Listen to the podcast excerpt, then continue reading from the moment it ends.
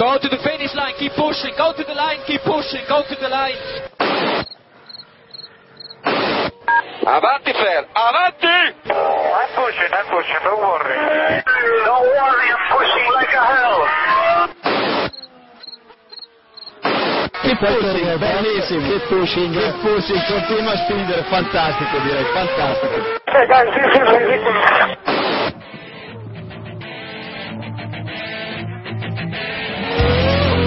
Comienza Keep Pushing, tu podcast de Fórmula 1.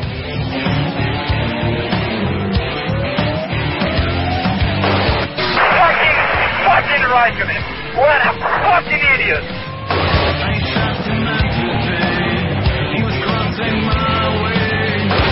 Do you know how this is? This is fantastic.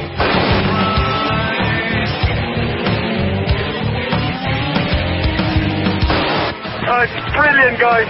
Great job. Great job, all of you.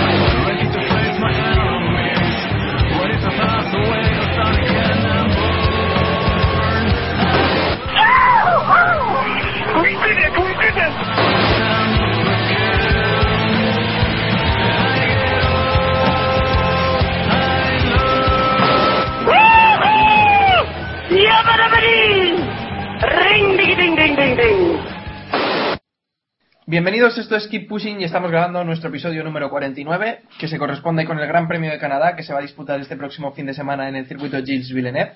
Y hoy tenemos con nosotros a David Rubia, coordinador de Fun Actual y de Motorful. Buenas noches, David. Hola, ¿qué tal? Bueno, encanta- encantados de que estés con nosotros El placer es mío. a hablar un poquito de Fórmula 1. También tenemos hoy, por fin, me vais a dejar que lo presente a él antes de nuestros colaboradores habituales, David Sánchez de Castro, de Spojo. Buenas noches. Oye, que yo era colaborador habitual, joder, que Bueno, bueno, coño, te ya, habíamos ya. sustituido ya, ¿eh? Te habíamos sustituido casi. Yo te digo una cosa, a Massa no se le ha bajado del asiento, a mí ya me habéis bajado. Es que, pues, la hostia. Bueno, que hola a todos de nuevo y muchas gracias por esperarme. O no. Bueno, eh, tenemos también a Iván y Jan de Zona al Día Hola, buenas noches, ¿cómo estáis? y a Jacobo Vidal también de Zona al Día. Hombre, yo llevo dos capítulos sin aparecer y no se me presenta de forma especial. Esto fatal. Cierto, O sea, cierto. me, parece, me Cierto. parece fatal, pero bueno, siempre es bueno volver a casa y que, y que no, no te echen de menos. no sé si es bueno o malo, pero... Sí, Buenas sí, noches. que también te habíamos hecho de menos, hombre. Bueno, hoy te dejamos hablar. Como no está Héctor, no te va a pisar nadie, así que. De Eso- momento. Eso es lo bueno. De momento. Y bueno, recordamos que no creo que viajéis a Canadá, pero bueno, para ver la carrera desde el sofá también está bien tener un poco de merchandising de Fórmula 1. Os recordamos que en motorpasión.com es... podéis. Menos mal que ha venido Jacobo, ¿eh? que ya controla el tema. O sea, el resto dicen con tres Ns o con cuatro Os. Bueno, que podéis comprar el merchandising de Fórmula 1 en motorpasión.com y nada, que ahí tenéis los equipos que, que queráis. Y nada, nos vamos ya directamente al Gran Premio de Canadá. Volamos rápido hacia Montreal y os pregunto los recuerdos que tenéis de, de este Gran Premio, de esta carrera, que supongo que estarán un poco pasados por aguas si son del año pasado. David, Rubia. Un poco bastante pasado por agua, la verdad. Pero a, a mí es un circuito que me siempre me ha gustado mucho. Quizás por aquello de que es un semiurbano y siempre se han dado carreras muy interesantes allí. ¿Y, y un recuerdo concreto? ¿Tienes alguno así en especial? No te sabría decir así, hay muchos. Me quedaría esta tarde estar repasando algunas de las carreras anteriores y los, los accidentes bastante fuertes de no solo el de Kubica, sino el de Massa, que fueron exactamente en el mismo sitio y de una forma bastante similar. ¿Y el resto, David Sánchez? ¿Tienes algún recuerdo así de Monreal? Hombre, yo me quedo con el toldo de Ferrari. el futbolista. Sí. Monreal, correcto, del Málaga. Eh, no, yo me quedo con, con el toldo. Todavía. El toldo del año pasado, los toldos que tuvieron que No sé sacar ahí para el sabía. tema de la lluvia. ¿Eh? Que no sé por qué sabía que te ibas a quedar con eso. Pues, ¿qué le vamos a hacer? Joder, no pretendas que me acuerde de cosas más importantes como el accidente de Kubica, por ejemplo, o, o- o la victoria de que, que- o la, perdón, la primera victoria de Hamilton, que, que fue aquí, en fin, es un circuito muy mítico y personalmente es uno de mis favoritos. Pues creo que los pilotos están bastante de acuerdo con lo que dices. Eh, Jacobo, un recuerdo. Bueno, yo, yo de Canadá la verdad es que tengo muchos recuerdos. ah, Así como de otros circuitos no tengo casi ninguno, de, de Canadá tengo bastantes y la verdad será porque es un circuito que, que me gusta, supongo, mm, digo yo. Eh, pero bueno, hay muchos. O sea, eh, principalmente siempre nos acordaremos de lo de Kubic, del accidente de Kubica en, en 2007, ¿no? Aquel, el accidente más espectacular de la Fórmula 1 mm, creo que desde que yo veo Fórmula 1 en, en directo eh, y luego pues la carrera del año pasado también fue espectacular eh, no sé muchas muchas cosas. O sea yo del año pasado para mí uno de los momentos del año pasado fue el final de la carrera de del Gran Premio de Canadá con ese pequeñísimo desliz de Vettel que, le costó la, la victoria no o sea que bueno muchos muchos recuerdos y espero que, que este año puedan generar nuevos recuerdos porque la verdad es que es que es un circuito que, que está muy bien. Pues sí, y Iván, A mí me sorprende que no hayáis dicho ninguno el accidente de Hamilton cuando se comió a Raikkonen en el, en el pit lane. Es verdad, justo lo estaba pensando ahora. Sí, justo ¿Es verdad, lo estaba pensando ahora. Joder, Es que lo daba por seguro. es verdad, es verdad, es verdad.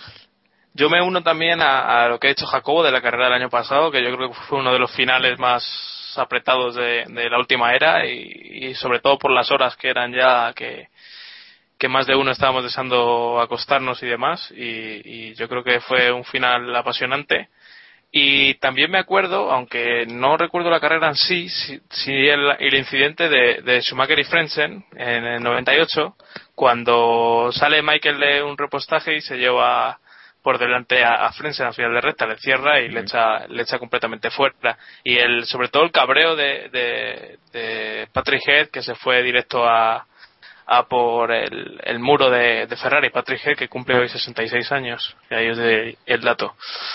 Y yo me acuerdo, me acuerdo también de que de la historia de que no sé si lo sabéis que Frentzen era el novio de, de la mujer de De la mujer, que era sí. mujer de Schumacher así que ahí queda un poco la, la historieta Interesante. Pues yo, en la línea de lo que comentaba David Rubia, me quedo con la victoria de Kubica en 2008, que supuso también el liderato del mundial. Si no me equivoco, fue un doblete de BMW, ¿no? Kubica Heifel. ¿O no llega tanto la memoria?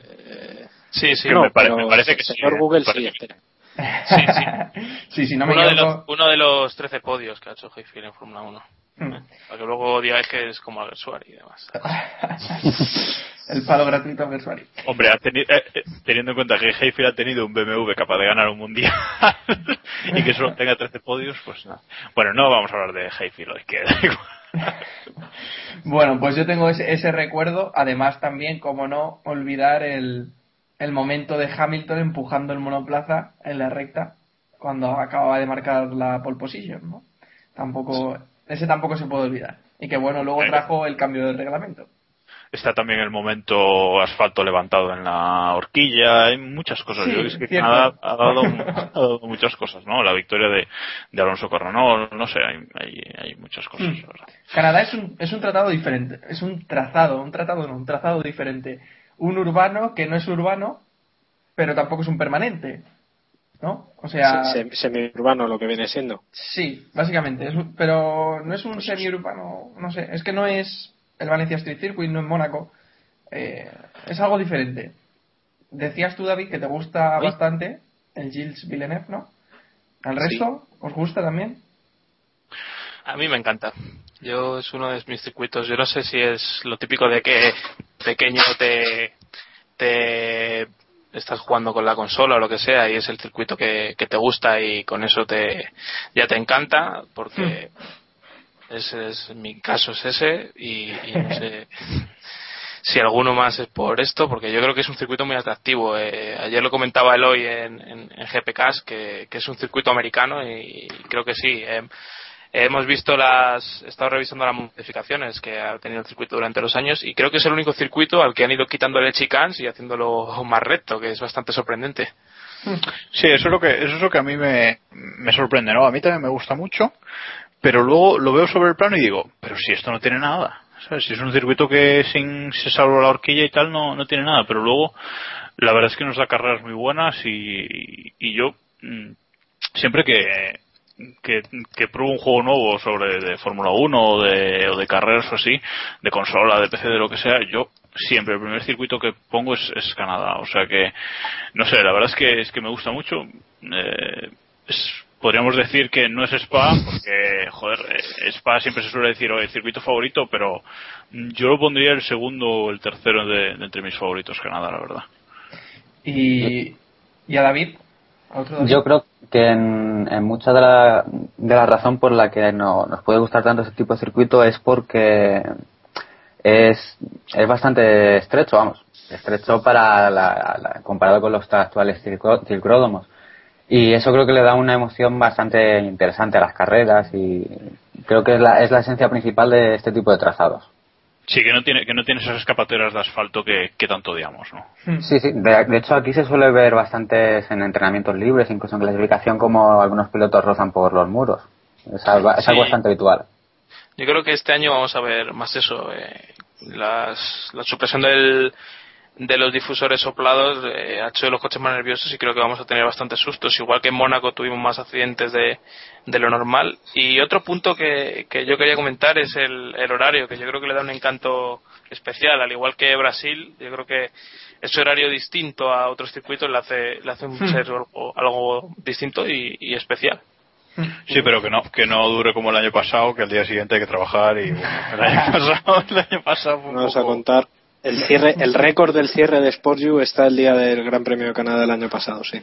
A las, Sí, sí, a sí, las, sí. a las 4 de la mañana cerramos Grand Prix el año pasado. Joder. Sí, sí, es que demasiado, es demasiado. Y, y ojo este año con que se tengan que chocar los seis campeones del mundo en parrilla contra el muro, verás. Eso ya puede ser, vamos, trabajo a tope para los comisarios. Sí, sí. Y, y por último, ya para cerrar esto, bueno, lo que nos gusta del Gilles, Gilles Villeneuve, eh, también es bonito el ambiente que se respira, ¿no? Siempre, toda la gente que va, eh, se lo he leído muchas veces a Jacobo, Jacobo Vega, que recomienda viajar a Canadá, al Gran Premio de Canadá. Y yo creo que eso también, ver las gradas con bastante afición y, y bueno, todo lo que rodea el Gran Premio también lo hace interesante. No sé si estáis de acuerdo, pero para mí sí. Y bueno, Sí. si, si, si hablamos ya de, de la acción en pista, eh, Pirelli va a llevar los blandos y los super blandos a Canadá, igual que llevó a Mónaco, y si no me equivoco, igual que en Barcelona. ¿No? Es la misma. ¿No? No, no, no, no. no. No, no, No, el, vale, el- vale. el Super Orlando debutó en, debutó en Mónaco, pero debut en Mónaco. Vale, vale. O sea que. Es que he leído que eran tre- tres grandes premios. Creo que en Valencia también tendremos esta configuración. si Eso puede ser. puede ser, eso puede ser, sí. Vale. Y bueno, no sé si queréis comentar algo de las bombas de, de cara a este fin de semana. Si van a volver a ser. Yo, un yo solo voy a decir que importante. espero que no, dure, que no duren tanto como en Mónaco, simplemente eso, o sea, que Mm. duren, que duren un poquito menos, aunque no, aunque evidentemente en, en Canadá los pilotos de cabeza no van a poder hacer lo que hicieron en Mónaco, ¿no? Eh, ¿Volverá a tocar el super cupón de Pirelli? ¿O alguien? Hoy decía, hoy decía Villamaya que, que a ver si les tocaba a ellos la, la esta, la, lotería esta vez, o que a ver si tenían ellos el, el momento especial, creo que es literalmente lo que lo que comentaba. Yo creo que cada vez es más complicado que le toque a alguien. Eso también decía antes de Barcelona, pero bueno, veremos a ver. no, pero bueno, a ver, no creo que en Mónaco le tocara a nadie el billete especial, volvió a ganar un Red Bull que ya había ganado, o sea, no, yo es que no me creo eso del billete especial del, del cupón, pero vamos. Bueno, alguna cosilla sí que hay por ahí. O sea, algunas sorpresas siempre tenemos. Y veremos esta semana. ¿Pensáis que vamos a tener séptimo ganador, David Rubia? Yo creo que sí. Y creo que Hamilton tiene muchas papeletas. Le- se le ve ya con ganas de lograr la victoria que le falta.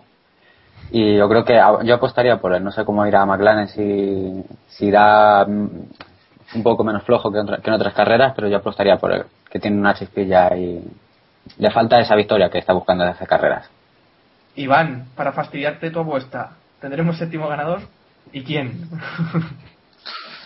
Eh, yo, pues que no sé, la lógica me dice que, que debería ganar Hamilton, pero no lo sé. Es que realmente no, no lo sé. Puede ser, es factible que haya, que haya séptimo ganador, eso es evidente. Que sepáis que Iván ha metido su dinero a de la Rosa, ¿eh? Apuesta segura, ¿no? Apuesta Iba, segura. iba a meterlo al Celta Córdoba, pero vio que no me dejaba. Sí, no, no, no te dejaban ya. Entonces no. Está claro. No. que digo yo que, que no es mala apuesta. Oye, si llueve en Canadá y se y abandonan todos y gana de la Rosa, yo os pico, ¿eh? Creo que son Puede- puede 5.000 quedarse e- Kartikeyan. Puede quedarse 5.000 5.000 a 1, ¿eh? Ojo, ojo con eso, que la apuesta. La pregunta es, la pregunta es, si llueve, ¿tendrá preparado HRT la carpa o no? Esa es la pregunta ¿Carpa? del fin de semana. No, ponen al chino desplegado encima y. Con el flequillo tapado. Ama- Vale. Ma- machín. Eso es. Machín, sí, machín. Que sí, coño, que se dice machín. Eso, Bueno, os venga. juro por mi vida que el chino de HRT se dice machín. Se Y dice me lo dijeron que no, que se ¿Rayo? dice machín. A ver si te dijeron que era una máquina. Que no, que no, que no, que no. Machín. Que le, le da mucho más gracia al asunto. Vale, vale. Llamaremos, llamaremos a Ana Botella para confirmarlo. Bueno, sí. Ana Botella diría al chino que, que nadie habría pedido un arroz tres delicias o algo, porque esta mujer... Madre mía, qué desastre. Bueno, eh, ¿a quién veis con más opciones este fin de semana? Pregunta, sí. General, eh, ¿creéis que le va a pasar factura a Red Bull su nuevo, bueno, la prohibición de su fondo plano, David Rubia? Yo creo que no, para nada. Creo que aparte el cambio ese de fondo plano ya lo tenían bastante previsto, pero no, creo que no, no le pasará ningún tipo de factura. Eh, temas técnicos, es una reunidita de nada, pero vamos, no creo que le afecte demasiado. Está por ver si, si estarán a la altura de la última carrera, que no creo, porque como estamos viendo esta temporada hay, hay mucho vaivén de posiciones, pero yo creo que no le afectará nada demasiado. Iván, ¿ganó Weber por el fondo plano nuevo? Eh, evidentemente no. Eh, creo que él sí que sí que Red Bull no a ver eh, Red Bull no va a estar delante en, en Canadá pero por igual que no ha estado delante en los años anteriores Eh, en 2011 fue el gran premio que en 2010 perdón eh, fue el gran premio que más sufrió. Y en 2011 se le escapó la victoria en un año que en el que Vettel lo estaba dando prácticamente todo menos menos Alemania. Yo creo que en la primera fase de la temporada se lo llevó todo. Y por eso tengo la sensación de que tampoco van a ir bien este año. La ranura en el suelo no creo que sea algo que pueda definir una carrera pero bueno y en cuanto a en cuanto a quién va a estar en cabeza eh, yo creo que es un circuito claro para para McLaren La verdad es que no sé si os acordáis, creo que fue el año pasado, si no fue el año pasado fue en 2010, que Red Bull previo- hizo un vídeo previo a la carrera de, de Canadá en el que repasaba sus números en Canadá, ¿no? Y que era como eh, tenemos un 13 con David Coulthard, tenemos un no sé qué, sabes, eran números como, muy lamentables, ¿no? Y ellos mismos se reían en, en, ese vídeo de, de sus números en Canadá, ¿no? Y, y decían que, que a ver si ganaban de una vez. Eh, entonces, yo tampoco creo que Red Bull vaya a estar en ese circuito delante. Mm, quizás sea un circuito de, mm, de bastante velocidad punta por las largas rectas que, que tienen y ahí Red Bull sabemos que, que falla. Bueno, no es que falle, sino que han optado por ese por esa pega en su coche en beneficio de, de otras virtudes. Y supongo que por esta regla de tres Ferrari, que, que sigue sin tener muy buena punta, tampoco, o, tampoco estará adelante. Así que estoy bastante de acuerdo con, con Iván en que, en que McLaren será quien domine el fin de semana, aunque visto el arranque que ha hecho McLaren, yo ya no sé nada, ¿eh? No, ya ni idea. Está, está complicado, ¿eh? Yo este año, ya lo he dicho varias veces, no me jugaría el dinero por nadie. O sea, está muy complicado acertar este año un ganador. En las, las- Hombre, una apuesta, una apuesta segura para este fin de semana es galletón de Kobayashi en el muro de los campeones. O sea, esto O es de así. masa, incluso. Maldon- Maldonado. Es vuestro hombre. Sí, sí, sí, totalmente, pero- Iván. sí. O sea, all in Maldonado, Sí. ¿sabes? Sí, O sea, no. sí, sí. Maldonado De tiene- todas formas, Maldonado Bruno Sena, es una pareja que no falla. Maldonado tiene una buena y una mala. Este fin de le toca buena, así que no. Pues entonces Bruno Sena, ese nunca falla.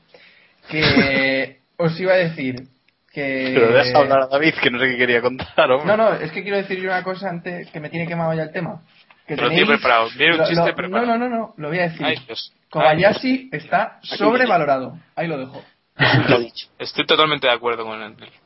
Pero vamos Lo a ver, para que Kobayashi, para que Kobayashi esté sobrevalorado, debe estar valorado antes. Sí, ¿estamos de acuerdo? Kobayashi. Pérez es un tío- toda la temporada mojándole la oreja. Qué, va- qué valiente decir esto cuando no está Héctor, que es el defensor. de sí, la verdad No, no, que se, mo- que se moje el invitado, que se moje el invitado. Está ¿qué opinas de Kobayashi? Kobayashi La, la pregunta es sobre- sobrevalorado como piloto o como showman en la pista. como piloto. Ahí estamos. Ahí estamos, David. Como piloto sí, sí, estoy de acuerdo. Creo que está algo sobrevalorado. Como showman yo creo que no es el mejor de todos. O uno de los mejores, como showman. Bueno, pues que sepáis que yo también soy de esa opinión, ¿eh? O sea que... Pues claro, pero si es que como piloto, Pues ahí está, pero es que, pero es que hay gente que lo quiere haber subido en un Ferrari, tío. O sea, no, No, sé. pero puede, lo pasaríamos no, no, bien. Pero Mucho. No es claro, piloto de Ferrari. No Pero es piloto claro. Mejor que Massa lo haría. A ver, mejor Eso es- que eso es otra cosa. Si quieres te alguien ponemos Suárez lo haría mejor que. Massa. Bueno, tampoco, tampoco te pases. Tampoco te pases.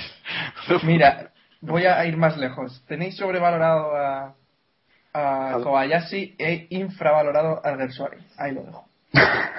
Y cambiamos de tema. A ver, Eso no lo este era, el dices en chiste que te- Twitter. este era el chiste que tenías preparado. No, no, no, no. No era el chiste. ¿Cómo va a ser? Vale, vale. Eh, bueno. Que... Nos tienen tensión, ¿os dais cuenta? Que nos tienen Sí, sí, tensión sí, ahí sí, con sí. el chiste. Está claro, luego va a ser nada, pero bueno. Venga, que me decía Jacobo que me había saltado el tema del DRS. Me lo he saltado a posta porque me parecía más interesante seguir avanzando.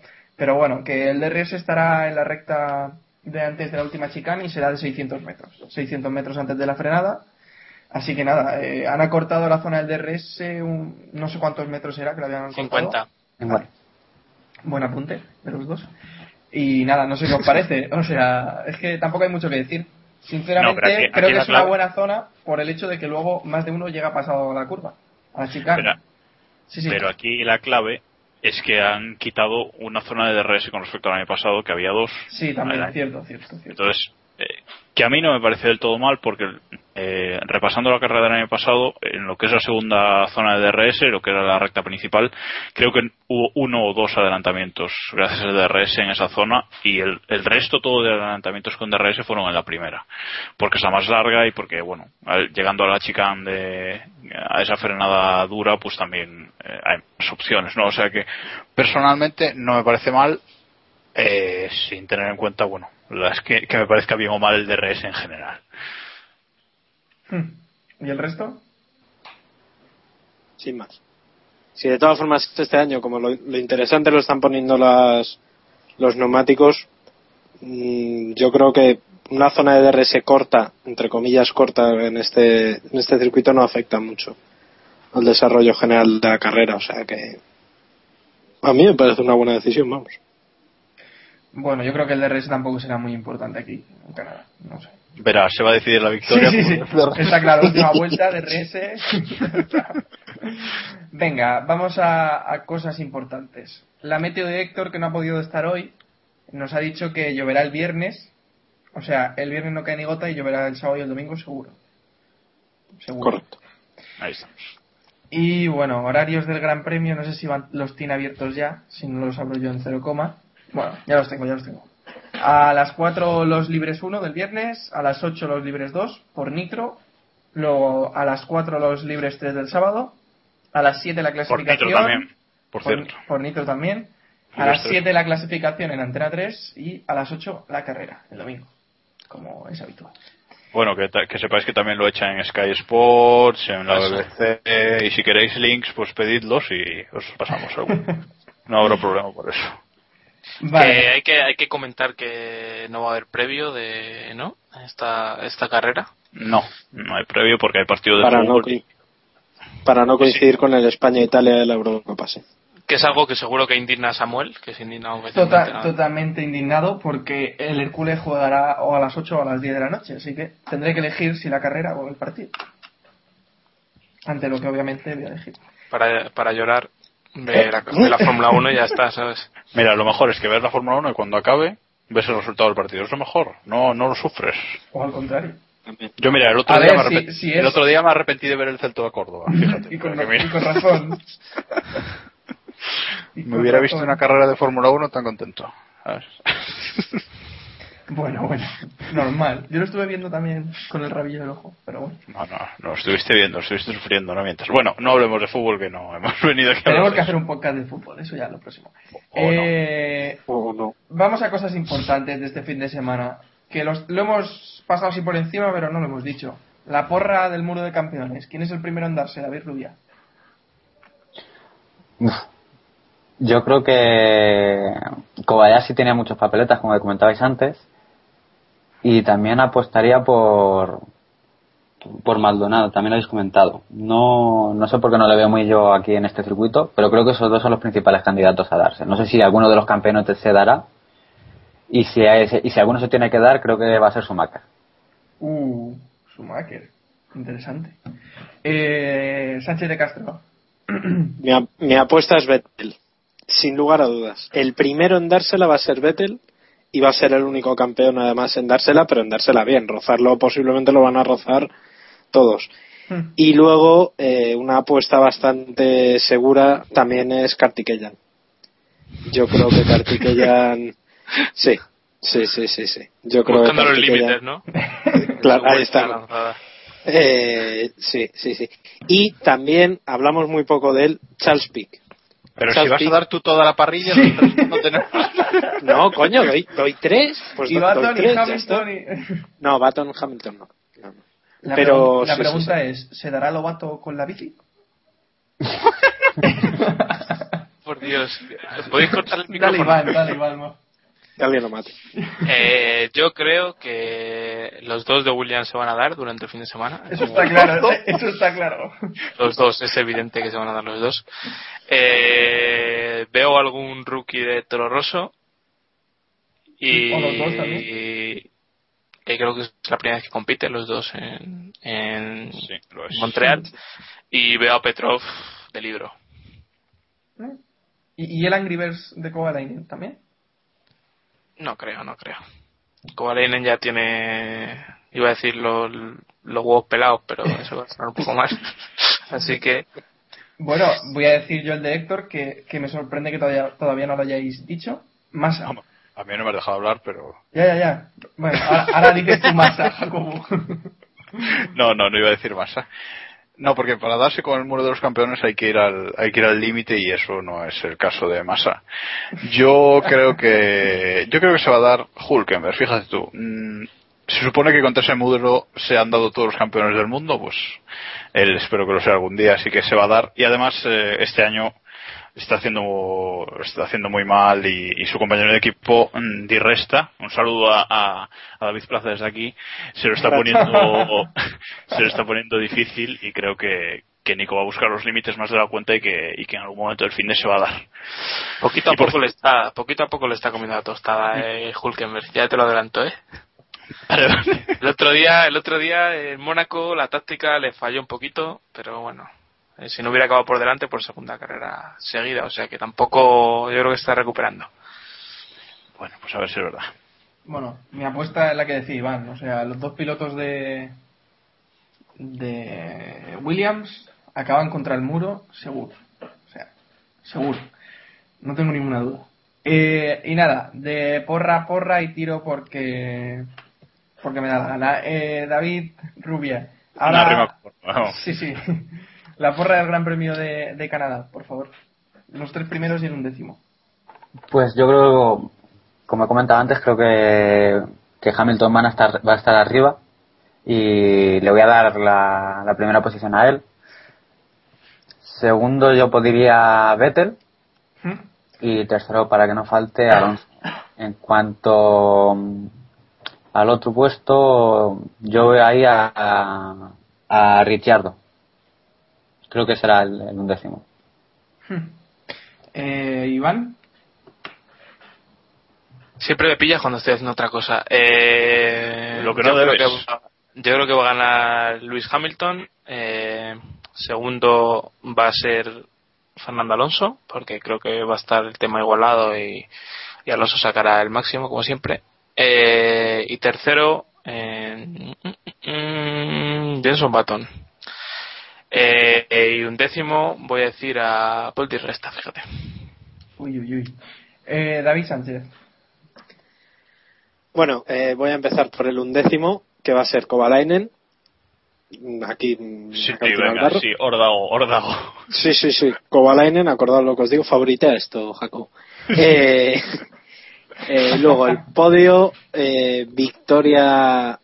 eh, yo creo que van a repetir, fíjate. Victoria para Baton, que ya ganó aquí el Pero año vamos pasado. a ver, si tengo un favoriteo tuyo que dices que va a ganar Hamilton, ¿cómo cambias ahora esa? Vamos a ver aquí, vamos a ver aquí quién, qui- por, qué va a ser, voy a ser co- coherente con lo que he dicho en el Ah, vale, pasado. vale, vale. Bien, Evidentemente, bien. Claro. A ver, no, la lógica dice que va a ganar Hamilton, porque debe ganar Hamilton ya una carrera una puñetera vez esta temporada. Pero, eh, como estamos todos apostando por Hamilton, pues habrá que cambiar la apuesta. Bien, Eh, me parece claro. correcto. Eh, entonces, victoria para Baton, segundo Hamilton y tercero, tercero Kimi. Sí, Kimi. Este, ha- habéis hecho la porra con trocitos de la mía, ¿eh? Está clarísimo esto. ¿Y el undécimo? Bueno, ya has dicho... Vale, nada, nada, nada. Sí, sí, ya te, ya te he escuchado. Bueno, nos ha enviado Héctor también su porra, que dice que primero Hamilton como, Por Seur. como siempre. Por no cambiar. Hamilton primero, segundo Alonso, tercero Baton y un décimo Bruno. Eh, No sé yo si estará Bruno todavía en pista, pero bueno, ya veremos. Nos queda Jacobo. Bueno, pues yo como creo que los McLaren van a estar muy fuertes este fin de semana, voy a apostar por doblete de Lotus. no, no, no, voy a apostar por doblete de Lotus. Primero victoria de Kimi, segundo Romain Grosjean y voy a poner a tercero a Hamilton y el undécimo Ricciardo. Va. Muy bien. Pues yo tengo primero a Hamilton, segundo a Alonso, tercero Raikkonen y un décimo Hulkenberg. Dedicatoria especial para Iván. Y bueno, si os parece, pasamos a las noticias de la Fórmula 1 de esta semana. Y bueno, salió hace algún tiempo ya, pero no habíamos comentado la lista de, de los sueldos de los pilotos. Que hoy tenemos reacción interesante de Ferrari, que ha dicho que Alonso no cobra 30 millones de euros teniendo en cuenta que 30 millones de euros es sin patrocinios y sin nada, o sea, es sueldo, digamos, base. Y no sé, si, no sé si os llama la atención algo así de la parrilla, lo mal que paga Red Bull y el sueldo de masa, a mí me llama la atención. No, yo lo que. Primero voy a empezar a- hablando de la nota esta que ha emitido Ferrari, que se queja de. Bueno, eso, lo que dices tú, que, que dice que Alonso no cobra 30 millones, pero mm, lo que me hace gracia es que hace la comparación que dice. Eh, es curioso que Alonso cobre lo, lo mismo que los dos pilotos de McLaren juntos. No sé qué, siempre se pone a Ferrari como la que más gasta, bla, bla, bla, bla. Claro, entonces, no le está dando credibilidad a la cifra de Alonso, pero al hacer la comparación se la está dando a la cifra de los de McLaren. Entonces, ¿por qué las de unos son ciertas y las otras no? Pues que me lo explique Ferrari. O sea que esa comparación les delata un poco, pero bueno, para mí es lo que se dice siempre. Yo, desde que Alonso está en la Fórmula 1, salvo desde que, desde que ha ganado, desde que ganó su primer título, creo que todos los años se dice que compra entre 25 y 30 millones de euros. O sea que supongo que esa cifra no, no sé si alguna vez ha sido así, pero bueno, eh, se supone que es el que más caché tiene dentro de la de la parrilla a nivel mundial y por patrocinadores y tal y, y supongo que las estimaciones pues por eso le ponen le ponen ahí en esa en esas cifras no pero bueno me las creo bastante poco pero pero es lo que hay son estimaciones de todos y al fin y al cabo para para comparar pues nos vale un poco no Hmm. ¿Y, y el resto, David Rubia, que publicaste el artículo? ¿Qué, qué te parece? No sé, ¿qué comparación haces así de las cifras? Si hay algo que, que te llame especialmente la atención. Eh, no, estoy un poco con la línea de la opinión de Jacobo. Creo que el- en cuanto a estimación es una estimación bastante, no sé si decir realista porque no, no, no me atrevo a decirlo, pero vamos, creo que puede ser una estimación bastante aproximada. Me sorprende un poco que haya tanta diferencia con Alonso, pero vamos, es un- una estimación que yo, yo también la cogería bastante con pinzas. Hmm. ¿Y David? ¿Sánchez?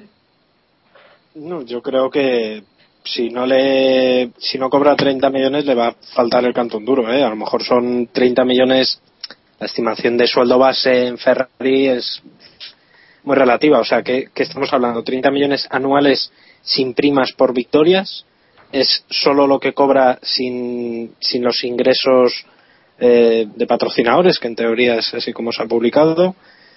En fin, yo no creo que le vaya Eh, a la no, yo, yo creo que el- es lo que cobran con, o sea, incluidos los patrocinadores, que yo creo que es donde viene el enfado de Ferrari, porque creo que gran parte del sueldo que cobra Fernando y gran parte del sueldo que cobra Massa viene del Santander y supongo que Malboro y compañía también también tendrán bastante. Y, y- y- Claro, es lo que le decía vale. yo, es lo que le decía yo a, a él y un poco en coño, un poco en serio esta tarde al IGP de Autosport, que Ferrari igual le paga 10 millones a Alonso y los otros 20 son del Santander, una cosa Claro, así, ¿no? claro. Pero, No, no, pues posiblemente no vayas nada desencaminado, ¿eh? O sea, la no, proporción... no, pero es que, es que aquí el problema, aquí el problema y por lo que Ferrari ha protestado es por, por la nota de las agencias que dice que eso es lo que paga Ferrari. De hecho, el, el, manager, el manager de Alonso y el propio Alonso en Twitter han dicho después que eso del copiar-pegar que, que lleva a confusiones. Evidentemente no están negando, no están negando esa cifra, sino que están negando que sea Ferrari quien pague esa cifra entera. Entonces, es un poco lo que estamos hablando de los patrocinadores. ¿no? Es que es, es lo que se ha dicho siempre en los últimos años, que Fernando Alonso es uno de los mejores, o sea, uno de los deportistas mejores pagados del mundo. Yo ya- voy a comentar un dato. eh, ¿Os acordáis lo que se dijo que cobraba Antonio Lobato al año? Sí, Sí. sí. 600.000 euros. Sí, Eh, sí, sí. es más que Nico Hulkenberg, que Sergio Pérez, Petrov, De La Rosa, Bernier, Ricardo, Maldonado, Sena, Kartikeyan, Di Resta y Pic. Y no se sube en ningún monoplaza. O sea, que su vida Ahí no está en estoy, peligro. ahí estoy el dato. Y no quiero pensar lo que debe cobrar Eddie Jordan y todo este tipo de, de tropa de la BBC y, y demás. O sea que yo creo Yo que digo- deberíamos pensar un poquito mejor antes de quejarnos de, de lo que cobran estos tíos. Os digo, os digo una cosa, los sueldos en televisión un día da para, o sea, da para mm, discusiones serias, ¿eh? En general, ya no solamente Están fuera hablamos de, Antonio de Lobato, totalmente, pero en las retransmisiones deportivas, sobre todo en el deporte, están perinflados, o sea, se lo llevan crudo esta gente que yo no sé, os- deberíamos empezar a comercializar keep pushing y que nos empiecen a pagar a saco. O sea, es increíble. Pero mira, Cristiano Ronaldo tampoco se ha subido nunca a un monoplaza y cobra más que más. O sea, Yo, pero se ha subido a un Ferrari que yo creo que debe tener la misma más potencia que el Fórmula 1 de ahora. Yo creo que si pones a, a Cristiano Ronaldo corriendo al lado de Massa, gana, ¿eh? Y digo corriendo, ¿eh? No digo en un monoplaza. y, y las preguntas, las dudas que surgían esta semana por Twitter era la primera, que si Pastor Maldonado y Bruno Sena eh, tienen un sueldo tan bajo porque se les resta ya el dinero que gastan en, en chasis reventados. Pero que por y qué no lo cuelgan ya ahí en Alicante. No, a ver, la pregunta, en serio, ¿Bruno Sena cobra 250.000 euros al año con todo el dinero que aporta? A ver, No, a eh, ver. todos estos tíos eh, tienen ese sueldo porque, eh, a ver, eh, están ahí, y son pilotos de pago y, y tienen sus gastos, o sea, pagan sus gastos y luego eh, sus sus patrocinadores le quieren dar por detrás lo que le quieran dar, pues de dinero, eh, pues se lo darán. Eso. Yo- es que por eso por lo que yo me cuesta siempre valorar estas listas. Eh, tampoco creo que Schumacher esté cobrando 8 millones, menos que Rosberg. Es que eso Eso no cuela. no creer, pero bueno. Eso sí que no cuela. Hombre, bueno, no sé, no, sé, no sé yo si no, no sé yo si no cuela, ¿eh? A mí me, a mí no me, es que no me extrañaría más que nada porque Schumacher quería volver sí o sí y a lo mejor la situación en Mercedes no es eh, tan buena económicamente como, como parece, ¿no? Pero bueno, eh, salvo, salvo ese tema, yo creo que lo que decís de los pilotos estos de pago, es que es lo que estamos hablando. Eso son pre- son sueldos que incluyen patrocinios. Entonces, claro, si Pastor Maldonado, eh, el gobierno de Venezuela le paga al equipo 35 millones al año, pues eh, aparte ellos le pagarán a, a Pastor algo, ¿no? Es un, es un caso claro, creo, porque no creo Sí, que que Williams le, no creo que Williams le pague un duro a Pastor cobrando de sus patrocinadores, ¿sabes? Que es un tema un poco, entonces Claro. es, lo que dice, es lo que dice Iván, tienen que cobrar, eso que cobran es de patrocinio, o sea, o actos promocionales que hagan o, o mil historias, ¿no? Pero vamos. Yo, yo creo que Pastor cobrará por lo menos 2 millones. O sea, entre patrocinios y tal, o más. O sea que. Debe tener un debe tener un sueldo de funcionario. de- Patrocinador oficial. Porque el otro día retuiteó algo de Venezuela, no sé si fue de la selección de fútbol o eso, pero que hacía un minuto que se había tuiteado. O sea, yo digo, es la misma persona quien tiene que llevar su cuenta y la que lleve esto. No te extraña. No, no me extrañaría nada. Y hablando de sueldos de pilotos y de pilotos, se está hablando mucho de que Hamilton va a dejar McLaren para marchar hipotéticamente a Red Bull. Eh, a mí, lo dicho siempre, lo defenderé siempre, me cuesta mucho ver a Hamilton vestido de otro color que no sea el de McLaren. Pero bueno, es normal, o sea, en 2007 está en la Fórmula 1, contrato de cinco temporadas, pues normal que nos hayamos acostumbrado a ello. ¿Realmente creéis la posibilidad de que mm, se, se vaya a Red Bull? ¿Tenga un precontrato firmado con Red Bull, David Rubia? Yo no lo veo demasiado. Eh, me cuesta también verle fuera de, de en otro equipo con, otra equipación y demás. Y creo que todas estas conversaciones que está viendo, que, rumores para allá, para acá, corresponde más con la negociación que llevan los managers, el tira y afloja propio de la, de la negociación con McLaren. No creo que, me, ya digo, me, me, me, resultaría muy extraño que vaya a otro grupo y tampoco veo hueco en Red Bull así para el año que viene. David. Yo estoy muy con, con, mi, con mi tocayo. Eh, esto nos llega justo en el momento en el que Hamilton está negociando su renovación con, con McLaren. Por cierto, renovación a la baja. Eh, le están diciendo que, se rebaja un poquito el sueldo. Y bueno, eh, Hamilton me imagino que problemas para llegar a fin de mes no tendrá. Pero evidentemente bajarte, creo que eran 30, al final era algo como un 36% el sueldo, es una pasta. Hombre, con el, Zonta, con el Zonta ese que se ha comprado últimamente, igual tiene problemas ahora. Por eso no sé, pero vamos, que quiero decir que no debe ser una, una gracia para él tener que aceptar esta renovación. Dicho lo cual, tampoco me extrañaría que, que en Red Bull hayan, hayan empujado por él, ¿eh? Cada vez, eh, yo al principio era muy de los que decía que Hamilton no, que no se iba a mover, pero, uff, no, los resultados no están, Hamilton no está contento como está yendo este año el equipo porque lo está haciendo francamente mal el equipo, no, no los pilotos. Eh, y no sé, igual nos da un susto y de repente llegan al Gran Premio de Alemania y llega Red Bull y dice, hola buenas, el piloto del año que viene Lewis Hamilton con Vettel. Eso es un equipazo, objetivamente. O sea que no lo sé, no, no lo tengo nada claro. Pero se pueden llevar esos dos egos dentro de una misma de un mismo box? Bueno, se pueden llevar. Todo sea que dure solo un año o que dure varios. Pero yo no, creo que, sí, o, que el jefe, o que el jefe de equipo sepa manejar la situación como claro. hemos visto otras veces que hay que tener un poquito de un poquito de mano izquierda cuando estás en un puesto de pues de cierta relevancia no no sé si Christian Horner sería capaz supongo que sí pero bueno eh, yo reivindicar un poco este podcast que aquí abrimos el debate de Hamilton a Red Bull no sé si os acordáis hace mucho tiempo ya aquí empezó el debate y no la verdad es que no sé si lo veo en Red Bull o si lo veo en Ferrari incluso o si lo veo en, en Mercedes el año que viene, pero lo que sí veo, a día de hoy yo veo muy difícil que Hamilton se quede en McLaren.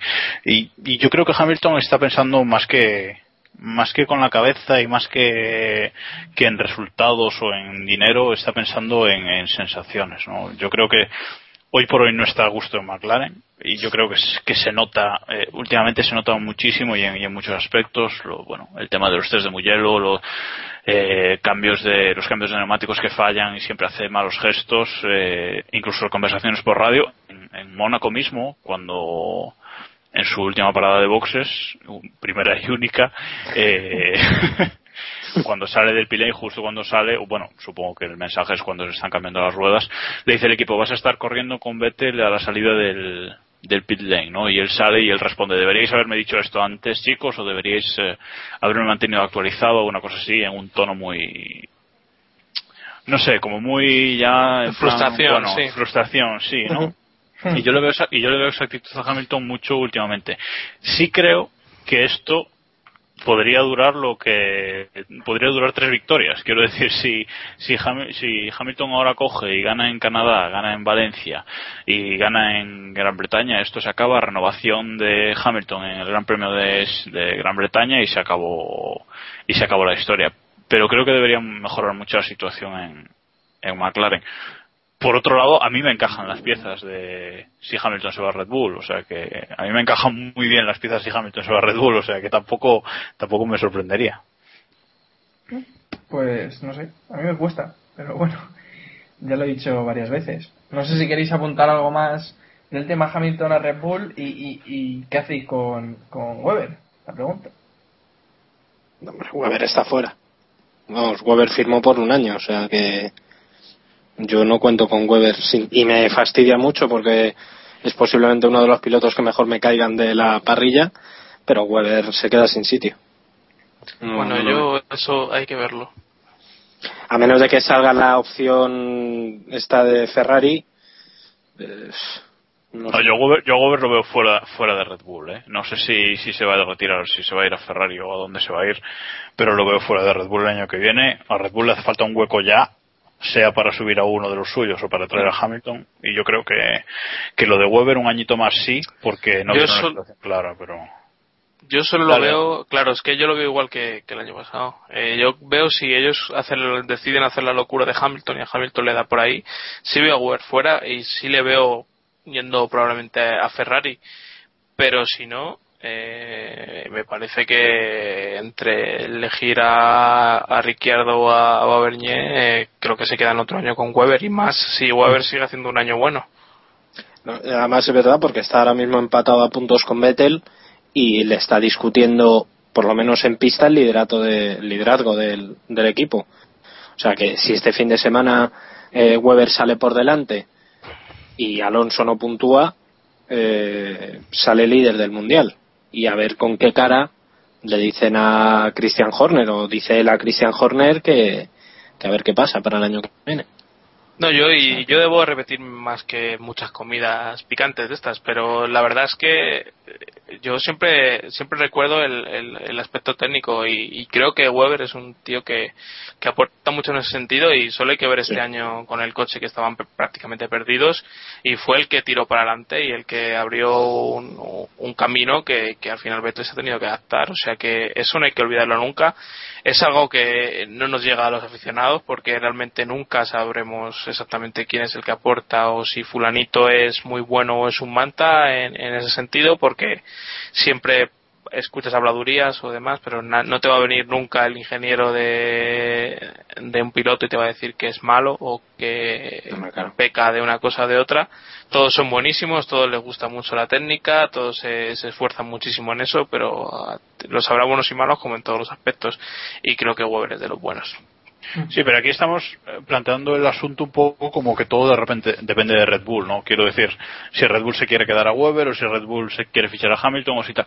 Pero, eh, y si, mirándolo de otro lado, y si es Weber el que se quiere ir, ¿sabes? Si, si es cierto que Weber tiene oferta de Ferrari, que yo sigo siendo muy escéptico con el tema, pero mm, si es verdad que que tiene oferta de Ferrari por un año y puede correr un año en Ferrari y luego retirarse en en lo más alto, digamos, eh, no, no se lo va a pensar, quiero decir, y, y Red Bull pues va a tener un hueco que cubrir y que, y que a saber cómo, cómo lo va Sí, a esa es otra, que, que Weber haya decidido que está hasta las narices de, de Red Bull o de las acciones claro. o de los juegos internos que tengan y esa es una opción que no hemos valorado y que a lo mejor es, es posible y es, es lo que ha fomentado que haya salido este rumor de que de que Vettel, de que Weber lo tenía ya hecho con, con Ferrari que ha salido en bastante sitio la verdad. Y si, y, si, y si, incluso si Weber acababa en el campeonato por delante de Vettel, eso todavía le permitiría, ¿sabes?, tener un poco más de caché para negociar con Ferrari y esas cosas. O sea que mm, queda mucho todavía para, para esto, ¿no? Yo creo que hasta, hasta noviembre no vamos a saber todas estas cosas, no se va a resolver nada. O sea que, a no ser que Ferrari quiera sorprendernos en Italia y decir, bueno, pues los pilotos para el año que viene son este y este, y entonces sí que ya explota todo por todos los lados, ¿no? Pero bueno. Y la silly season yo creo que esta, esta temporada va a ser la más larga de la historia. Porque bueno, seguimos con el tema Pérez a Ferrari y es que Montechemo lo ha dicho que, que Sergio Pérez no está listo para llegar a Ferrari todavía. Y os quería preguntar si estáis de acuerdo con las palabras del mandamás de Ferrari o, o si pensáis que Sergio Pérez está listo. David Rubia. Pienso que las declaraciones de Montechémolo son un poco están bien, bien dirigidas, pero creo que simplemente es para, para quitar algo de, presión de, por otros lados. Eh, si, si Pérez está listo para ir a Ferrari, mm, yo creo que es algo que todavía no, no me atrevería a decirlo, pero durante la temporada lo, lo vamos a ver. Las, de la- las declaraciones de Montechemolo yo creo que van más por el estilo de, de que no ha sabido Pérez, en la, en la única oportunidad que ha tenido prácticamente, eh, manejar la situación. Y es que cuando estuvo con detrás de Alonso eh, En en Malasia, Sepang, ¿no? en Malasia, eh, yo creo que Alonso era fácilmente superable y ahí falló Pérez. Quizás eh, entiendo que la declaración de, de Montechemolo va por ese sentido, que en el momento en el que logre controlar toda la situación, él entenderá que ya estará preparado. Pero en mi opinión, yo creo que, que Pérez le falta muy poquito para estar preparado para Ferrari. ¿Y el resto? Jacobo. Bueno, yo es que estoy de acuerdo y no estoy de acuerdo en las declaraciones de, de. Quiero decir, eh, no estoy de acuerdo en el sentido de que Pérez podría perfectamente ir a Ferrari. Es cierto que le, que le falta, pero joder, tiene que, que tiene que madurar un poquito ya en un equipo decente. Yo creo que en Sauber, más allá de este año, poco, poco más va poco más va a mejorar. Este año Sauber tiene un muy buen coche y bueno, todo lo que pueda aprender, bienvenido será, pero Pérez necesita dar ese, ese salto y creo que en Ferrari con un tercer año en la Fórmula 1 estaría perfectamente aprendiendo al lado de uno de los mejores, ¿no? Que es lo que, que es lo que tiene que hacer. Y después, pues quién sabe si podría ser el futuro de Ferrari o bueno, ya, ya es mucho hablar. Y por otro lado, estoy de acuerdo con él en el planteamiento que hace de que Ferrari es más de pilotos veteranos. Eh, no me acuerdo del último piloto así jovencito y novato que, que ha tenido Ferrari en la Fórmula 1, pero hace mucho que no tiene un, piloto así. Claro, pero Badower, Badower lo podemos considerar inexperto, No, pero, pero por- no joven. Por, ej- ¿sabes? por Entonces, ejemplo, Massa, era, Massa sí era una apuesta muy como la de Pérez en su momento. mm, Es pues, que, es que tienen muchas, también. Tienen muchas similitudes y una fundamental es el mercado que se mueve. ¿eh? O sea, sí, ahora pero es que mismo el más, San- más, más ha salido rana, igual no quiere repetir la historia. pero estamos hablando de Massa llegó en el 2006. Es que la situación ha cambiado radicalmente. Massa llegó para sustituir a Barrichello. Era una idea continuista, me refiero en la, en- En el desde el punto de vista, claro, desde el punto de vista del mercado, claro, eso es. Entonces Pérez tiene sus similitudes, también mercado latino, eh, el Santander todos sabemos la- el posicionamiento que quiere tener en, en Latinoamérica y el que tiene, Eh, entonces yo qué sé, a lo mejor les interesa desde ese punto de vista presionar para que sea él. Dicho lo cual, Montechemolo a lo mejor pues voy muy en la línea de David Rubia, lo que ha querido es quitar un poquito de presión. Y bueno y dejar que el chaval vaya evolucionando en Sauber ojalá si este año consigue una victoria es evidente que el paso lo ha dado Eh, pero bueno eh, veremos veremos veremos Pues está el tema y que no os ponéis de acuerdo. Eh, Iván, ¿tú qué? ¿Ves a Sergio listo? O- Eh, yo no le veo todavía preparado, eh, aunque eh, a final de año es posible que, que mejore también. Es complicado hablar ahora porque eh, a mí me han gustado mucho las palabras de Montezemolo, sobre todo por lo oportunistas que son, como siempre. Eh, es, muy fa- es muy fácil decir esto cuando Pérez ha hecho una carrera pésima en Mónaco y Massa ha hecho su mejor carrera en muchísimo tiempo. Me gustaría haberle oído decirlo, decirlo Bueno, cuando bueno. lo había cuando en Malasia eh, Pérez quedó segundo y, y Massa quedó ah, sin puntos, supongo. No, no recuerdo muy bien el Sí, sí, resultado. Sin puntos, sin puntos. Sí, sí. A- Así que El 16. a mí me parece que, que es una declaración muy política, muy buena, pero bueno, eh, también estoy de acuerdo con lo que comenta nuestro invitado, que, que es sobre todo para respaldar a Massa en un momento en el que se ve que está en ese punto de inflexión de, que en el que puede salir salir para arriba y, y hacer algo decente por fin en esta temporada. Hmm. Pues sí. Y no sé si queréis comentar algún asunto más de alguna noticia de esta semana que os haya llamado la atención o que queréis resaltar. Está la cosa un poco un poco mustia, ¿no? Esta Sí. semana a ver si ya mañana mañana miércoles ya empieza la cosa un poco a moverse porque aún no sé qué ha pasado. Normalmente no hay tanto bajón entre grandes premios, pero esta vez eh, no sé. Yo tengo Yo- un tema, si, si queréis saber qué opináis vosotros. No sé si Pues ya habéis sabía. visto las, las declaraciones de, de, de la Rosa de Fenor Racing, en las que más o menos habla de, de Schumacher. Bueno, si queréis, os leo el, el Ah, párrafo me suena, me suena. concreto. La gente habla de la vuelta de Schumacher y lo mucho que ha tardado en ponerse al día, pero nadie considera lo que fue para alguien como yo, alguien que vuelve al coche por una carrera y vuelve a sentarse en el banquillo para los próximos ocho meses. Creo que eso es mucho más difícil. ¿Opinión? Pues no, Es que yo claro. que. Dale, David, dale. No, que estamos hablando de dos situaciones completamente distintas. Eh, mundiales ganados por De La Rosa, cero. Mundiales ganados por Schumacher, siete. Dicho ¿Quién desde es todo una- el respeto. Claro, pero es que no es que no es ni parecido. O sea, Schumacher lo ha sido todo en la Fórmula 1 durante prácticamente 15 años. Es que no, no, no estamos hablando de una carrera corta. De la Rosa al hombre, pues empezó en Arrows, bueno, de probador en Jordan, ahí en Arrows, tal, en fin, no, no, no podemos, es que no son comparables. O sea que, Yo creo que, No, yo sí. creo que no son, que no son comparables por, básicamente porque aunque de la Rosa es cierto que, que se ha subido al coche en, a- bueno, se subió el, en, el Sauber y tal y luego volvió a pararse y ahora vuelve a, a arrancar, él todo este tiempo ha tenido a su disposición el simulador de McLaren y ha estado pegándose horas y horas y horas y horas en el simulador de McLaren.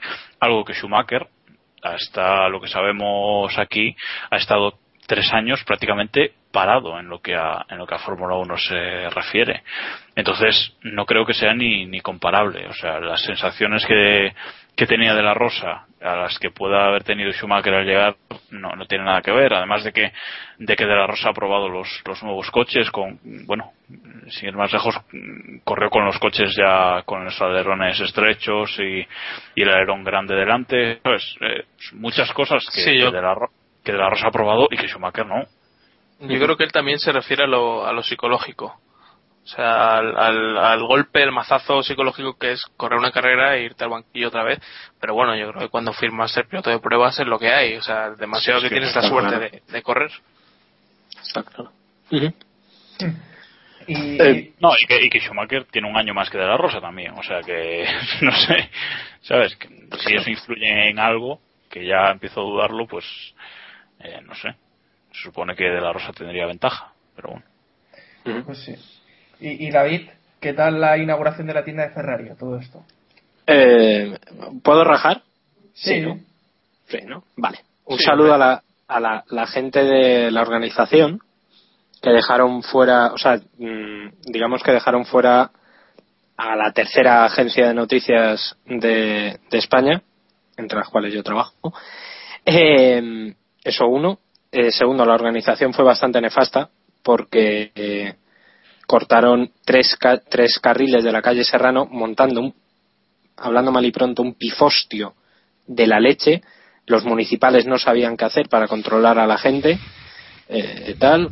El propio Alonso tuvo que salir a pedir calma, que eso me sorprendió muchísimo, que no fue alguien de Ferrari, sino que fue él a pedir un poquito de calma y un poco de silencio porque se estaba oyendo las voces dentro de la tienda. O sea, fue una. Tiene, que- tiene que hacer Un eso. ¿eh? Todo lo que hay, hay que hacer en Ferrari lo hace él. Es que si, si no, si no lo hace, no lo hace nadie. ¿te das El cuenta? otro Yo a mí, me, a mí me sorprendió, a mí me sorprendió. Yo no pude entrar en la rueda de prensa eh, porque, bueno, me, me comunicaron mal la hora de la, de la rueda de prensa. Por otro lado, mejor, porque para lo que para lo que contó tampoco fue muy interesante.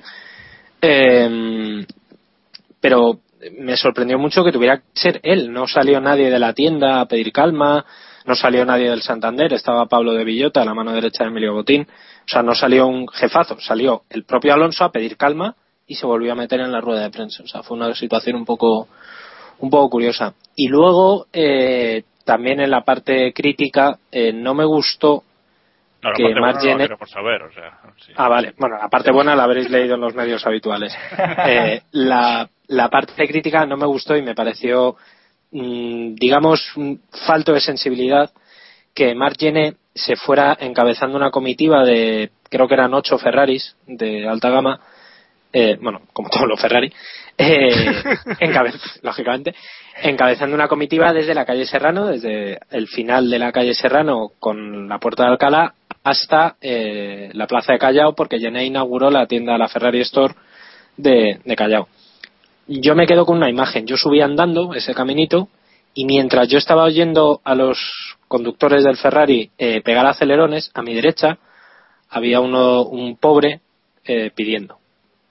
Y no me gustó. No me dio un regusto muy amargo en la boca. No me pareció ético.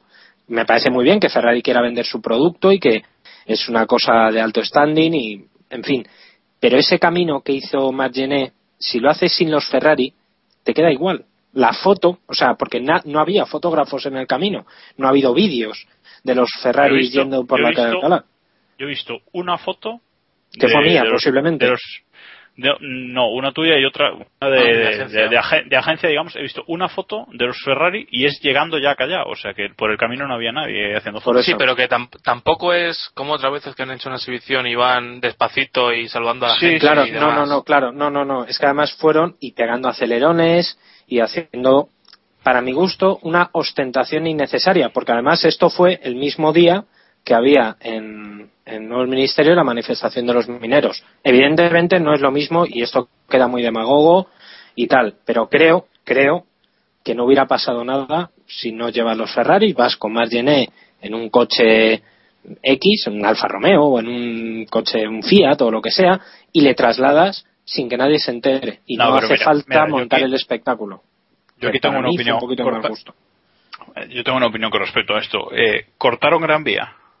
Pregunto, Sí. porque creo que sí. Les fueron, sí, les fue, fueron escoltados por la, por los municipales. Claro, a mí, a mí, a mí eso es lo que, lo que los semáforos y tal. Imaginaros cómo estaba la situación. Gran Vía a la una del mediodía más o menos el jueves, Jueves. pasado. Claro, a mí, Con a mí eso es lo, a mí cortada. Que estaba a mí eso es lo que peor, lo que peor me, lo que peor me parece de esto no es ya lo de los Ferrari en sí, sino el tema de cortamos la calle y vamos eh, pues acelerando los Ferrari, ¿no? Como, como dices, ¿no? Pegando acelerones y tal y cual. Yo creo que si esto, si lo hacen con los Ferrari igualmente, al fin y al cabo es su marca y, es su, y son sus, sus coches y con los que trabajan, pero puedes ir en una comitiva de ocho Ferraris por Serrano y, y Gran Vía hasta Callao perfectamente con el tráfico abierto. O sea, yo creo que no, que no es necesario esa ostentación de, o sea, simplemente lo que tú dices, han hecho ostentación que era innecesaria. Punto. Sí, sí, sí. Sí. Luego, el, el acto en sí, la verdad es que Marc tiene un. Bueno, Marc es majísimo, es un tío muy majo, se acercó a todo el mundo. Me dio cierta pena porque había mucha gente que no le conocía. Y me resultó muy curioso. eh, en la zona de ¿Estaba Callao. No, no, ¿Estaba no? Ana Botella, Ana Botella no estaba. Eh, pero había gente, tra- transeúntes, que estaban en, en Callao. Claro, cuando vieron los Ferrari llegar y vieron a un tío con, la, con el polo de Ferrari y una gorra de Ferrari, había muchos que pensaban que era Alonso. Entonces muchos, ah, Fernando Alonso, Fernando Alonso, tal, no sé qué. Y cuando se daba la vuelta y veían a Matt Gene, el, no se exagero, a lo mejor cinco, seis de cada diez personas decían, ah, si es este, no sé qué. Eso quienes conocían. Que había Oye, el gente sí de. El de la tele. El Sí, sí, sí. Había muchos que decían. Hubo una, además una señora mayor, debería tener ya sus 70, sus 70 y tantos, 80 años, que dijo, ay, mira, este es el que sale con Lobato. O sea, a mí me pareció un poco... llevaba, los rulos puestos la mujer, ¿no? Sí, no, la típica señora mayor, bajita, pelo Sí, la- cargado. La Típica buena. para anunciar un gran premio en España. En España. Correcto. Pero, pero sí, sí, sí. Pero bueno, el acto en sí estuvo bien, Mar muy majo y bueno, en fin, Ferrari. Oye, Yo- que, que digo yo, que hablabas antes de, de lo de las agencias. A, a- a- ¿Sabes más o menos a cuántos medios eh, acreditaron de esos de importantes? Porque por lo que yo sé, poco, poco Eh, no, no, no, restringieron muchísimo. Eh, bueno, yo vi tres periodistas del diario AS. Mm, Me imagino que estaría acreditado uno, por, porque me sorprende que acrediten a tres periodistas del mismo medio. Eh, Radio Marca, estaba Marca. Con, La SER, no sé. CNN y poco más. Y- La SER estaba, no, CNN no, Reuters. Ah, no, no, CNN, sí, sí, sí, sí, sí, CNN. Sí, sí, sí, sí, sí, entrevista. Sí, sí, que hubo una entrevista, sí, sí, sí. Y poquito. Yo creo que contando a lo mejor, ¿qué decirte? 10 medios, 12 medios. Sí, ¿Sabes? Los habituales. li- limitaron, limitaron muchísimo. O sea que... Sí, sí, sí, sí. La rueda de prensa me dijeron, no, ya os digo no pude acceder, pero que estaba montado un poquito de aquella manera. O sea, la organización en general mm, dejó mucho que desear. para la gente. Bueno, y a mí me mandaron las fotos dos días después. Que Todo- claro, le dije a la chica. No, yo también, yo- yo también que le dije a la chica de prensa, te lo agradezco, pero a estas alturas evidentemente no me valen para nada. Yo, yo también con respecto a, con respecto a la organización, sin, sin haber ido al acto, sino de, eh, de antes, o sea, de, de todo el proceso de petición de acreditaciones y todo esto, muy mal, o sea, y, de- y luego envío de fotos, lo que tú dices, o sea, mm, organización pésima, la verdad. Bueno, a ver, periodistas, que dejaos de rajar de la profesión y vamos a otro tema. ¿A qué nos queda? A ver, yo, yo quería apuntar una cosa. David, ¿sabes lo que significa esto, no? La David. rajada que está. Sí, sí, David ¿Ah, Sánchez. yo? La rajada que has pegado significa que te quedas otro año más sin esquiar. Qué, qué putada mi brigada. Me- no sé esquiar. Me parecía una buena, una buena oportunidad de irme a Madonna de Campillo, pero ¿qué vamos a hacer? Bueno, otro año será hambre. No Sí, nada. sí. Y bueno, Anonymous quiere volver a trolear el Gran Premio. Eh, Trolear, Sí, sí. trolear esa palabra. Lo que yo hago con el mundialito lo quieren hacer ellos con la carrera, algo así, por comparar, para que quede claro. Bueno, la verdad es que no he estado muy al tanto de lo que quería liar Anonymous, para que engañarnos, así que estoy seguro de que David Rubia tiene más, más información. ¿A que sí? Eh, básicamente lo que dijeron eran que iban a atacar a la página web, eh, a los servicios electrónicos, es decir, correo electrónico y tienda electrónica. Y creo, si no me confundo, que han logrado obtener alguna, algunos datos de usuarios que habían comprado las entradas por, por la página web. Pero era una, por luchar con, por los derechos de los estudiantes, si no me confundo. Y no sé, no, le- no le veo yo mucha mucho éxito a este tipo de, de iniciativas que tienen con la Fórmula 1. Sí, se, se cargan el live timing y poco más. Sí, de poco más. entrada, de entrada han suspendido ya el, el Pitwalk, el, sí. el pitwalk este, que en fin, tampoco creo que sirva de mucho eso, pero no se suspendió en Bahrein y lo suspenden aquí. Yo, en fin, no sé. Mm. Yo creo que es notoriedad y poco más.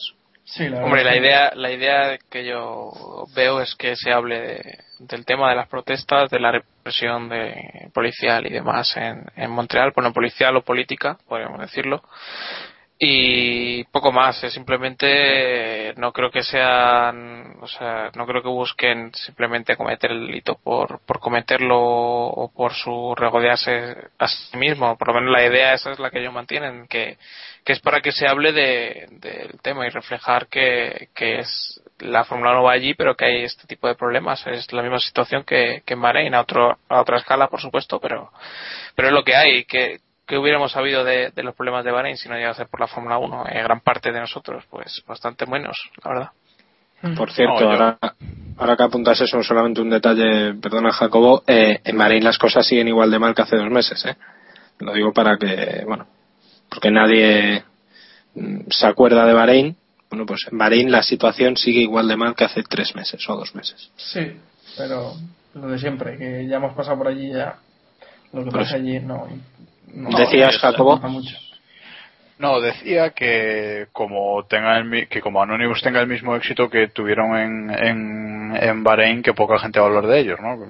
No los quiero picar tampoco, aunque lo parezca, pero es que, pero es que Hay lo huevos. cierto es, lo cierto es que en, en Bahrein sí atacaron la web, creo que fue el viernes, de la Fórmula 1 el por la tarde y la tiraron, pero bueno, supongo que Bernie tendrá unos servidores potentes porque la verdad es que debió estar tirada unos 10 minutos o una cosa así y luego, y luego volvió y luego durante el fin de semana mm, el domingo eh, la atacaron al, al inicio de la carrera y no había quien no tenía el lifetime el lifetime encargado de antes evidentemente no pudo no pudo acceder y no pudo verlo pero los Sí, que me pasó. los, los que ya, los que ya lo teníamos abierto antes yo de hecho avisé como dos horas antes del Gran Premio que, que la gente lo abriera y lo, y lo tuviese abierto para pues para tenerlo vaya porque es, es independiente del ataque que hagan a la, a la web si lo tienes abierto y bueno pues eh, eso que que los que lo teníamos abierto funcionó perfectamente y, y- y simplemente afectó pues a eso si querías acceder a la web durante la carrera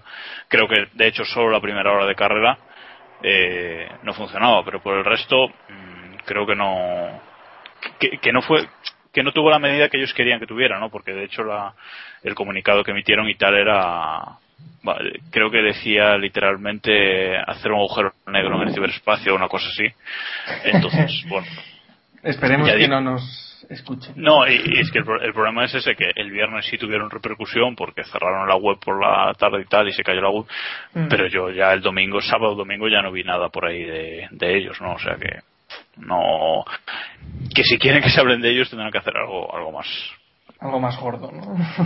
Sí. Hackear la centralita de los monoplazas puede ser una buena idea. Ahí lo dejo, niños. Bien. Bueno, si os Cambia- eh, que son de Microsoft, o sea, que eso se hackea fácilmente. Eso tampoco. Se hackea solo. Bueno, que si os parece lo dejamos aquí, que ya llevamos una hora y cuarto casi. Darle las gracias a David Rubia por haber estado con nosotros, aunque no, no ha hablado mucho, pero bueno, le volveremos a invitar que se vaya soltando poco a poco. De nada, vale, a vosotros por haberos invitado y un placer haber estado con vosotros hoy. Y bueno, a ver, a ver si disfrutamos de un buen gran premio de, de Canadá, que yo creo que sí. Sí, sí, seguro. Y enviarle un saludo a Héctor, que está acabando su proyecto de carrera, si no me equivoco, y por eso no puede estar hoy con nosotros. Aunque esté tuiteando desde sus cuentas trolls, que le he visto. Muy mal, Héctor. muy Sí, sí, sí, sí, sí, sí. Prefiere tuitear antes de que estar con nosotros. Y bueno, darle la bienvenida de nuevo también a David y a Jacobo, que No, nos habían no, abandonado. sí, no, como había pasado aquí al principio ya, pues... El que se va ¿no? sin que le echen, vuelve sin que le llamen. Ahí No está. quiero decir nada más. Ahí estamos. Y bueno, Iván ha estado aquí siempre conmigo acompañándome, así que me ha tenido que aguantar. Y nada, os recordamos que sí, David, que sí, que voy a recordar las formas de contacto. Os recordamos twitter.com barra kppodcast, nos podéis escribir por ahí, hacernos llegar vuestras opiniones, vuestros comentarios. También en facebook.com barra keeppushingf1, le puedes dar al me gusta. Escribirnos a nuestro correo electrónico keeppushingf1 arroba gmail.com, que por cierto tenemos un correo electrónico que contestar, que todavía no hemos contestado. ¿Tenemos un correo? Sí, os lo reenvié y no habéis contestado. Pero bueno. Vale, vale. Eh, y nada, que nos podéis escuchar a través de iVoox y de iTunes. Así que nada, aquí dejamos nuestro capítulo número 49. La semana que viene estaremos grabando ya el capítulo número 50. Y pues igual hacemos algo especial, ¿no? Porque sea el 50. Ya veremos, ya veremos. O no. O no, y ya de cara al 100, si llegamos. Bueno, que muchas gracias por escucharnos y recordad, keep pushing al máximo. Adiós. Y que como forma de contacto también está un- que nos peguéis un grito por la calle, si queréis. Samu no lo dice Correcto. nunca, pero oye, también siempre nos podéis gritar. Adiós.